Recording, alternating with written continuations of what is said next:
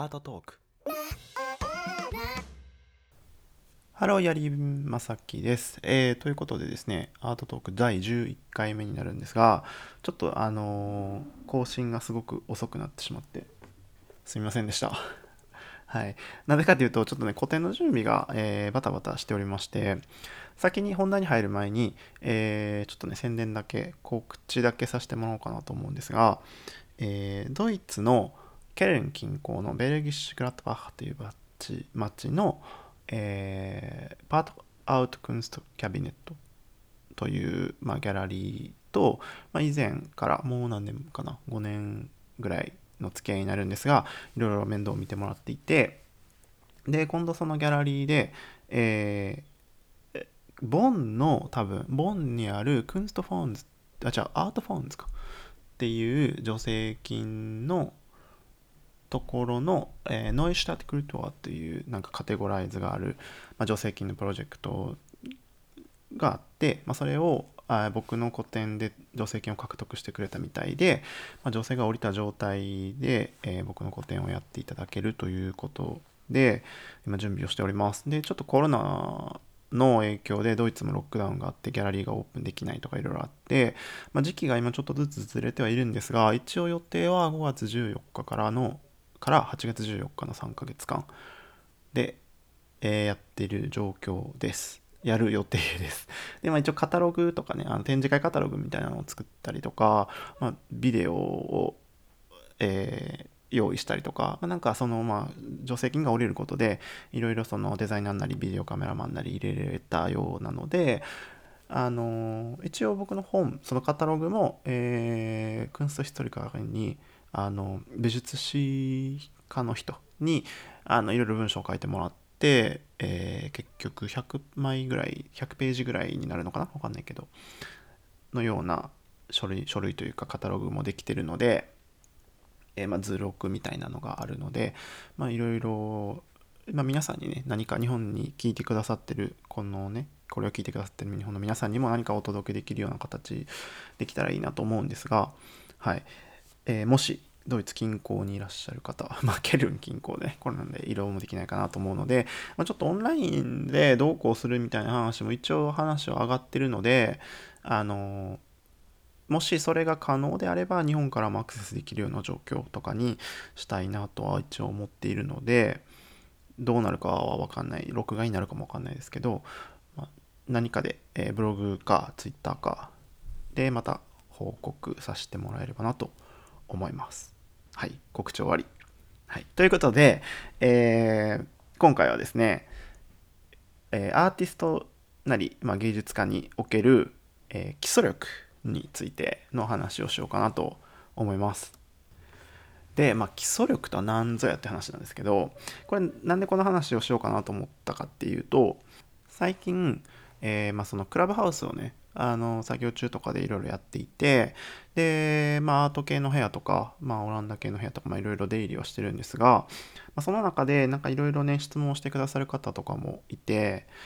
まあ、一応現代アーティストとして やってるっていう肩書きではいいるので、まあなんか、ね、質問を受けて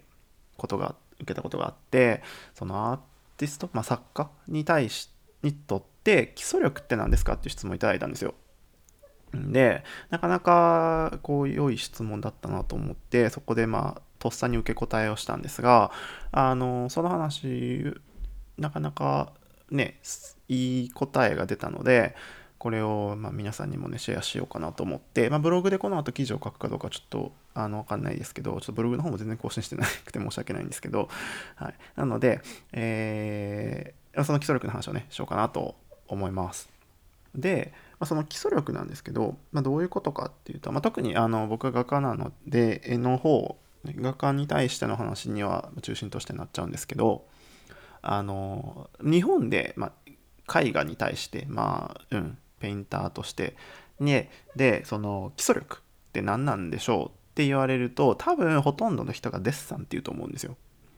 うん、でこれなんでなのかっていうと、まあ、単に美大とかの受験ね美大受験のまあ7割8割の比重を占めてるのがデッサン力だったりするわけですよね。うん、でこれって結構まあ多分韓国聞いた話なんで分かんないですけど韓国とかも割とデッサン重要視されてるっぽくてドイツでもう一応美大受験で、えー、まあ基礎力を測るテストも試験が用意されてる学校もあればもう作品主審査と面接だけの大学もあるんですけどそれでも一応デッサンっていうのはちょこっとあってそういうのとかね大学に入ってからの授業とかも見てもあの韓国人中国人、まあ、日本人の、まあ、この3カ国、まあ、アジア勢っていうかはめちゃめちゃデッサンうまいんですよやっぱり。僕は別にデッサンうまくないですけど、うん、なんかね有名美大とか日本で出てる人とか、まあ、韓国から来た韓国人めちゃめちゃデッサンうまいイメージですけど僕は勝手に、うん、はい。まあだからめちゃめちゃやってるんですよねデッサンって。すごく重要視されてるんですよ。で、これなんでなのかなっていうと、これもとっても、あの中国、韓国の話は置いといて、あの日本でやっぱりあの日本がなりなんなりっていう歴史がまあバーッとあってやっぱり生物、ね、静かなものっていうか要はモチーフを置いてまそのモチーフをどう描くかとかっていうことにずっと日本は頑張ってきてたわけですよね。うん、で、まあ、風景画だったりとか、まあ、そうですけど、まあでもとりあえず物を見る力生物として物を見る力はデッサンが必要っていうのはすごく理にかなってるというか当然の話だとは思うんですよね。うん、もちろんその構図を理解するなりパースを理解するなり、まあ、影のつき方だったりとかテクスチャーがどうとかっていうのはめちゃめちゃ基礎力として大事なのかなと思うんですがですが その今その現代アートファインアートをやろうっていう人たちなり、まあ、現代アートっていう今のねアートっていうものが世の中に存在していく上で生物をやっている人ってどんだけいるのかっていう話で片やメディアアートとか今 NFT アートとかっていう話が出たりとかあのインスタレーションとかが主流になってきたりとか抽象画だったりとかっていうのにデッサンって本当にいるんですかっていう 話なんですよ。うんこれを日本ではなんかその体育会系っぽくなんか基礎基礎だからやっとけみたいな感じでめちゃめちゃやらされるわけですよね受験、まあ、受験のシステムはを今更僕のね今このね意見で変えることはもちろんできないんで不あの不必要ではあるんですけどその、ま、高校生が大学に受験するために合格するためにデッサンをやんなきゃいけないっていう構図があってでその美大の受験の科目としてデッサンがあってっていうその構図を変えたい 変えたいわけじゃないけど、まあ、それは置いといて、えー、まあでもやんなきゃいけないってことはねまあ置いといてそのまあ論理的な話で本当にいるのか基礎基礎力なんですかって話で現代の今のファインアートというかアート業界なり何なりにして対して必要なのかって言ったら僕はそれ全然マジでいらないなと思うわけですよ。うん、抽象画、まあ、生物のさっきも言ったみたいに生物を描くなり具象画を描いていくならまあデッサン力ないとダメなのは当然だと思うんですけどあの今それ現代アートに求められてんのかなっていうのが一つあって、うん、その具象画がダメっていうわけじゃなくて具象画が現代アートになりえないって話でもないんですけど例えばねドイツやネオラーホとかっていうのは具象画でかなりの評価を受けてる画家だったりするのであの別に具象画がダメっていう話では全くないんですけどただその割合としてというか、まあ、ポテンシャル的な話を言えばあの、まあ、メディアアートなりねそのムービー動画だったりとか抽象画だったりとかインスタレーションとかっていうのが主流になっている中ファインアートの今ね、2021年の状況で、えー、と生物画をずっと描いていくっていうのはそれなりにまあ難しい道だったりはするのかなっていう現状があるっていうのがまあ一つと、まあ、別にそれがダメとかじゃないから別にいいんですけどそれを全員にデッサンをじゃあね基礎力としてあの受験なりなんなりで求める必要があるのかっていうと、まあ、それは違うかなと思うわけですよ。うん、まあ抽象画っていうのは具象画のあの要は写実の先にある話だったりするのでまあその抽象画まではまあまあ100歩譲ってデッサンいるのかなっていうのは気持ちとしては分かんなくはないんですが例えば別にドイツでドイツ人のデッサン力ってマジでやばくて 全然デッサン下手なんですけど多分全員。全員って言ったらあれやけど上手い人ももちろんいるけど日本みたいになんかそのすごい比重があるわけじゃないしデッサンの授業とかもなんか別にすごいこうやモチベーションを持ってやってる人とやってない人って差があるから日本人みたいに漏れなく受験ですごいハードルが高いから漏れなくみんなデッサンうまいみたいなことでは全然ないんですよね。うん、で別にそれで有名なアーティストだってたくさんいるしっていうことでなんか別になんかそれが基礎力として定着してそれを強要されるっていうのはすごく間違ってるなと思うしまあ言い方悪ければ時間の無駄だったりするかなと思うわけですよ。いらないってなればねだってデッサンってめちゃめちゃ練習にも時間かかるし練習上手くなっても1枚書くのに何,、ね、何時間かかったり、まあね、何日かかったりするわけですからそれすごく無駄だな。それ以外にやられ基礎力としてやればいいことって他に何なのかなと思うわけですよね。うん、いらないじゃない。メディアあとインスタレーションでやっていく上でデッサンいらないしっていう。まあ、それを通して何かこう学ぶことがある物事をよく見ることとか、まあ、なんか忍耐力とかわかんない。それに付加価値に対してと付加価値としてその何か学ぶデッサンを通して学ぶことっていうのは多分あるんだろうけどそれと天秤に掛け合わし釣り合うのかっていう話もう得るものとやんなきゃいけない費やさなきゃいけない時間に釣り合うのかなっていう話でそのデッサンを通して手に入れられるものって他でもうちょっと効率よく手に入れられるんじゃないかなとかって思ったりもするわけですよね。なので、とりあえずデッサンが基礎力っていうのはめちゃめちゃ日本っぽい古い考え方で話を今までの話を軽くまとめると、まあ、要は日本がから来たような日本の絵画の歴史からデッサンが必要だった時代があったっていうだけで今いるっていう話。その多分美大とかの受験でデッサンってずっと多分何十年やってて変わんないけどアートシーンってずっと変わっていくわけじゃないですか。求められるもの評価されるものっていうのは変わっていくのでその過去そういう時代があってそれを美大の基礎力基礎力として美大の入学入試にあの必要足切りとして技術としてあの判断する時にいるっていう時代はあったのは理解全然できるしメスデッサンが基礎力として力をつけれるもの生物を描く時にっていうのは理解もできる話ですけどアートシーン変わってきて動いてきて今この2021年で同じこと今やってるってどうなのかっていう話なわけですよ。うんはい、でじゃあ何が大事だったのかなって僕は考えた時にその基礎力って僕は、えー、ものを見る力だと思うんですよ基礎力って。要するに自分の中にあの何が正しいのか正しくないのかっていう基本的な判断基準を持つことが何より大事なんじゃないかなと思うんですね。でこれどういうことかっていうと要はまず制作中はずっと自分の作品って正しいのかな正しくないのかなっ合ってんのかな合ってないのかな？うまくできたかな？うまくできてないのかな？ってこうやりながらこう悩みながら作品を作るわけじゃないですか。なので自分の判断制作中は自分の評価を常に下しながら絵を描いてるわけですよね、まあ、制作をしていくわけですよね。なのであの制作の段階でいるものって自分の判断力というか自分の評価基準だと思うんですよ。なのでま分かりやすく言えば初心者しろど素人の人がめちゃめちゃ悩みながら作品作った内容とあのめちゃめちゃすごい人が分かんないけどがあの悩みながら作品作ったっていうのは明らかに差が出るわけですよね。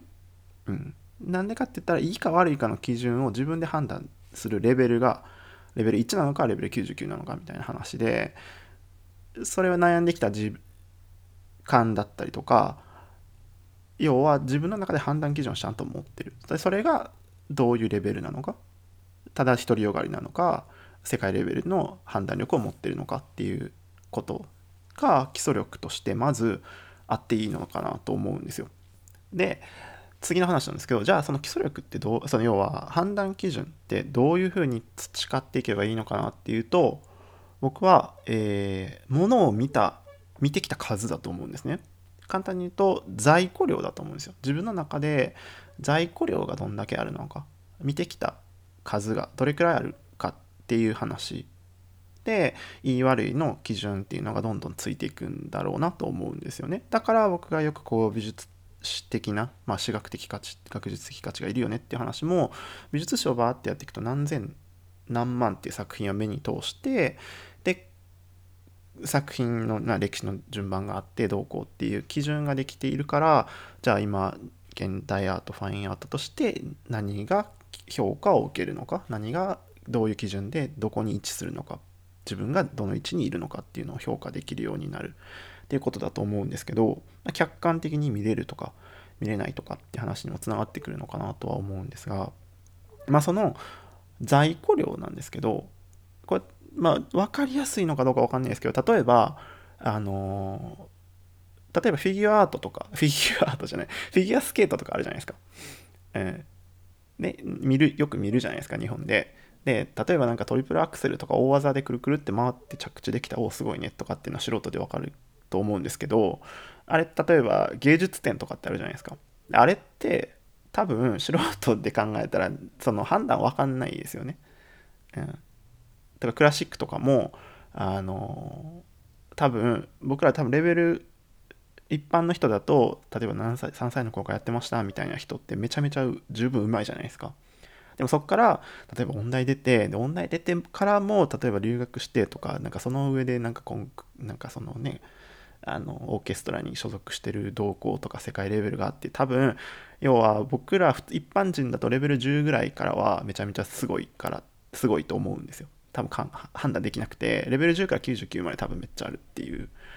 その先の世界が判断できないよねっていう話と一緒でフィギュアスケートとかクラシックとかも一緒なんですけど要は一般的な人って要は判断ができないですよね。ある程度まではすごいすごくないみたいなのは分かるけどそこから先のもっと細かい判断基準っていうのを在庫が自分の中にないので判断できなくなるわけですよ。うん、これ判断できるもの逆に判断できるものっていうと例えば美味しい美味しくないっていうのは人間めちゃめちゃ判断できるんですよね。何かっていうとそのまあ生まれてからってわけじゃないけど、まあ幼ね、ちっちゃい頃からずっとご飯を食べていろんなものを食べてでね1日3食2食バーって食べて何十年経ってっていうのでかなりの経験値があるわけですよね。いろんなもの食べた。たくさん食べてきた。でじゃあ今食べたものがどれくらい美味しいのかっていうのを好き嫌いもあるだろうけど判断できるわけじゃないですか。うん、でかたやそれがあの食パンしか食べてこなかった人がずっといて30年間多分。30年間食パンしか食べたことがなかったって言ってでなんかね別のものを食べた時にこれっておいし美味しいの判断基準がつかないわけですよね。1種類しかないわけですから、うん、みたいな話でその判断基準って要は分かりやすく言うとランキングみたいなものなんですよ、うん、暫定ランキングみたいなものでこの作品いいか悪いかっていうのは判断する自分の中の在庫量が高ければ高ければ高いほどランキングがつきやすくなるわけですよね。自分の中で食パンしか食べてなかった例えばそれで A5 ランクの松阪牛食べたってなったら多分松阪牛の方が美味しくてでそれ暫定1位で2位食パンじゃないですかその人って。在庫量2種類しかないんで、うん、でも、えー、30年間で分かんないけど1万食食べて1万種類のものを食べてでじゃあ A5 ランクの松阪牛何位ですかって言って、いや、10位だね、みたいな話って、要は1万分の10位っていうことになるわけですから、その、判断基準が食パン2位の人と全然違うじゃん。っていうことなんですけど、うん、それができ すごい例えが長くなっちゃったけど多分僕が言おうとしてることは伝わったかなと思うんですけどそういう在庫を自分の中で見つければあ蓄えていけば蓄えていくほど判断基準っていうのは研ぎ澄まされていくし価値を持ってくるんだと思うんですよね。でこれがないと今自分がやってる作品今自分が書いてるものが果たしていいのか悪いのか。っていう判断がそもそもできないわけですよ。制作中の段階で。で制作中の段階でまあ自分の好みで出来上がったものをじゃあ世界にポンと出す出しても評価を受けられない。なんで評価が自分はこんなにいいと思ってる作品がなんで評価を受けられないのかって分かんないっていうことですよね。うん、だってっていう話で、うん、例えば例えば、うん、食パンしか食べてなくてで次食べたのが松阪牛じゃなくてあのグラムグラム80円のあのひき肉のハンバーグだったとするじゃないですか。なんでいやこれやばかったと。こんな美味しいものが世界にあったのかと思って世の中にこれをおすすめしても世界の人には響かないと。いうわけです。言ってることは一緒ですよね、うん、自分の中でもダントツ1食パンに対してそのグラム80円のひき肉の破壊力たるやみたいなつもりで プレゼンしてんのに世界では評価を受けないみたいなことと一緒で在庫がないとその自分が1位と思ってるものがどんだけみそぼらしいものなのか みそぼらしいって言っちゃった。みそぼらしいかどうかちょっと分かんないけどいや美味しいよ、うん、グラム80円のひき肉は美味しいと思うんやけどいや例えばそういうことで、うん、自分の作品がねすごくいい自信作ができたって言って出しても評価を受けない。なんでだろう？なんで人は分かってくれないんだろう？みたいなことを悩んでいる人って多分見てる量が狭いというか少ないんですよ。うん、なんじゃあなんで他の人が理解をしてくれないのか評価は自分の作品が受けれないのかっていうとその他の人たちにはランキングが在庫量としての基礎力のランキングがバーってあってその彼らのランキングでは仮想にランクインしたから評価を受けれないっていうことですよね。うん、なので僕もよく言ってるんですけど作品の評価っていうのは50%自分で50%相手だと思ってるんですよね。これはどういうことかっていうと制作中は100%自分の判断基準で制作をするじゃないですか。いいか悪いか完成か完成じゃないかもっとよくできるのかできないのかって悩みながら作品を作ってる間は100%自分の判断基準で作品を作るんですけどいざ作品を世の中に出した発表した段階で判断基準はもう別に自分の判断基準どうでもよくなっちゃうんですよね。相手がどう見えるのか評価する人が。それは別に買う人だろうがただ見る人だろうが審査員だろうがいろいろいると思いますけど、まあ、判断基準を相手に委ねる形にはなるので別にそれはアートだからとかじゃなくて何でも商品っていうものでも何でもだと思うんですけど。なんであの相手に渡す。だから制作前50%制作後発表後50%っていう 50%50% かなと思ってるんですけど要は自分例えばコンクールに出品する出展する。っていうと審査員の人たちっていうのはめちゃめちゃ在庫数めっちゃ多いわけですよね。めちゃめちゃある在庫数を持ってランキングもめちゃめちゃしっかりしてる人たち。しかもそれが学術個人の趣味のランキングじゃなくて学術的なランキングをちゃんと勉強して持ってる人が相手でで片や自分になった時に自分ももしその人と同じレベル審査員と同じレベルのランキングと在庫量在庫量とランキングを持ってた段階で自分の自信作1位の作品を出したら審査員の人たちにとっても1位である可能性ってかなり上がるじゃないですか。うん、でも自分がそのランキングが全然乏しくて全然吟味もされてない。世界中のグルメを何にも知らない。いい。状況。でこれ1位だって出してもその人には、うん、第800何位みたいなことになり得ると、うん、っていうことが起きるわけですよね。うん、ここだと思うんですよ。なので基礎力。っていう別にそのデッサンって絵画のみ、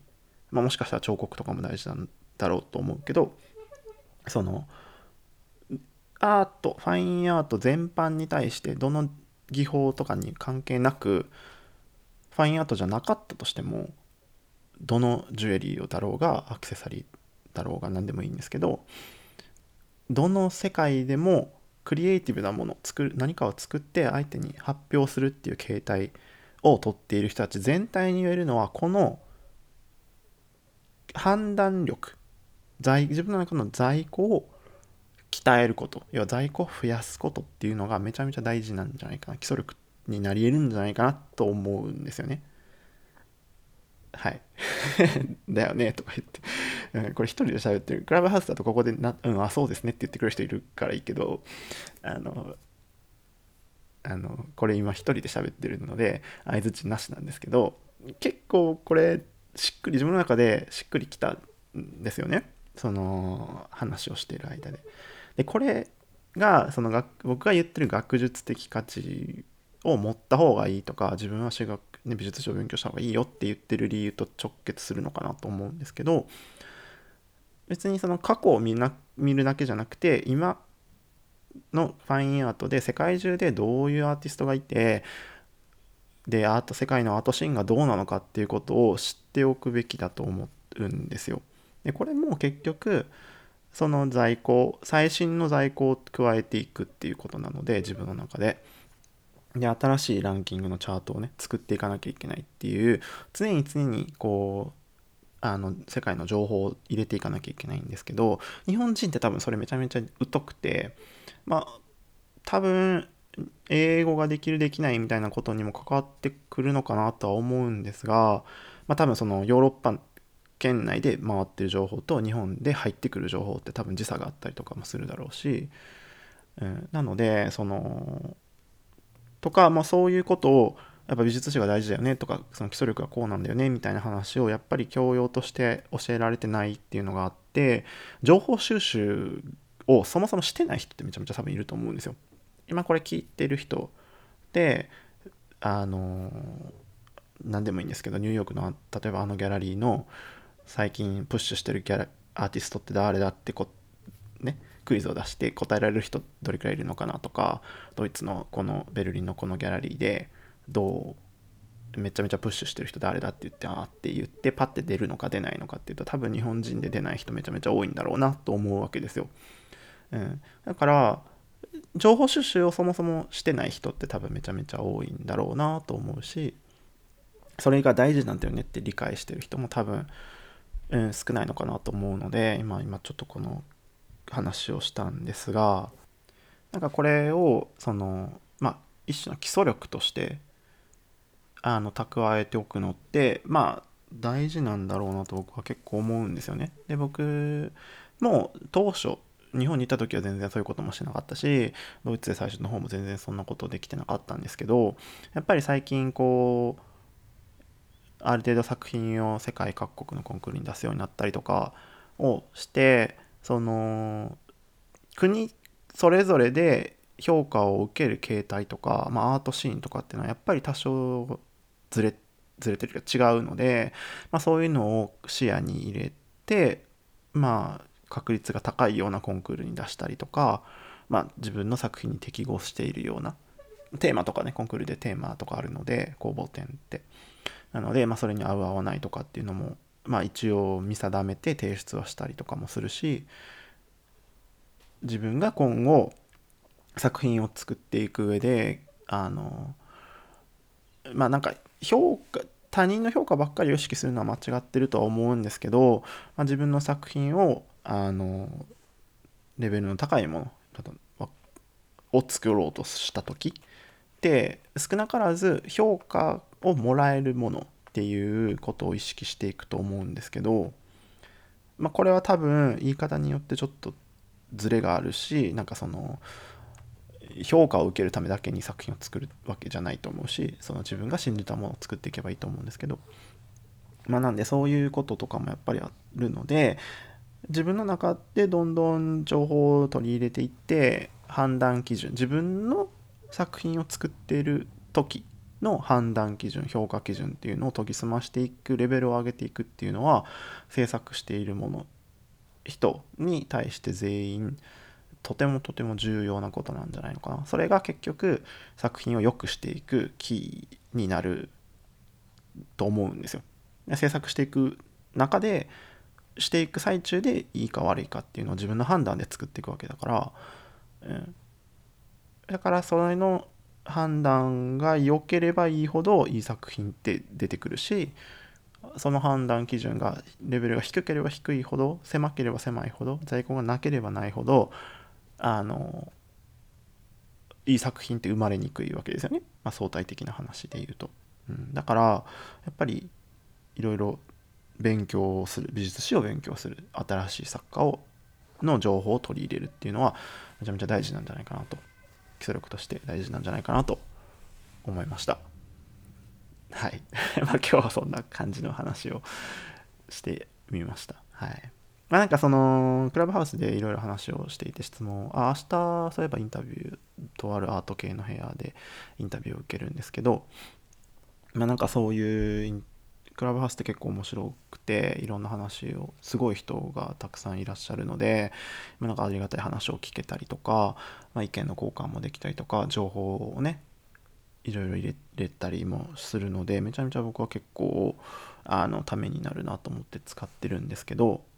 なんか別にむしろ人と普通に仲いいワイワイするようなところには行ったことなくてなんか特に、まあ、日本だ日本語だけじゃなくて英語ドイツ語の部屋もいろいろ行ってるんですがやっぱりあのここ23週間1ヶ月2ヶ月でその NFT アートってやっぱめちゃめちゃ出てきたじゃないですか。で NFT の話とか投資家の話とかっていうのも結構いろいろ聞けたりとかして、まあ、クリプトアートとかね、うん、いろいろあるんですけどそれもまあ今度ブログでなりなんなり話していけたらなとは思うんですが今は、ね、デジタル今後ねデジタルの話今後デジタルの世界っていうのはどんどん注目を浴びてきて作品風も変わってきたりとか、まあ、多分アートシーンの節目になるような時期なんじゃろうな なんじゃなかろうかと思っていてまあなんかそれに飛びついてなんか金儲けをしようっていう人もたくさんいるから、まあ、そういう人に惑わされないのも大事だろうしいろいろねアーティストとして投資家としてとかいろいろこうフリーランサーとしてとかいろいろ多分ビジネスマンとしての考え方とかバラバラだと思うのでどこに自分が一致するのかどういう情報に左右されないのかっていうのも大事だなと思うんですがなんかそういう話もね今度できたらなと思います。あのクラブハウスのあれもあの本名正木萩野で多分アンダーバーアートかなアカウント名はだと思うのであの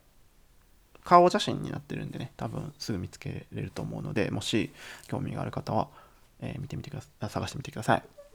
はいというわけでえ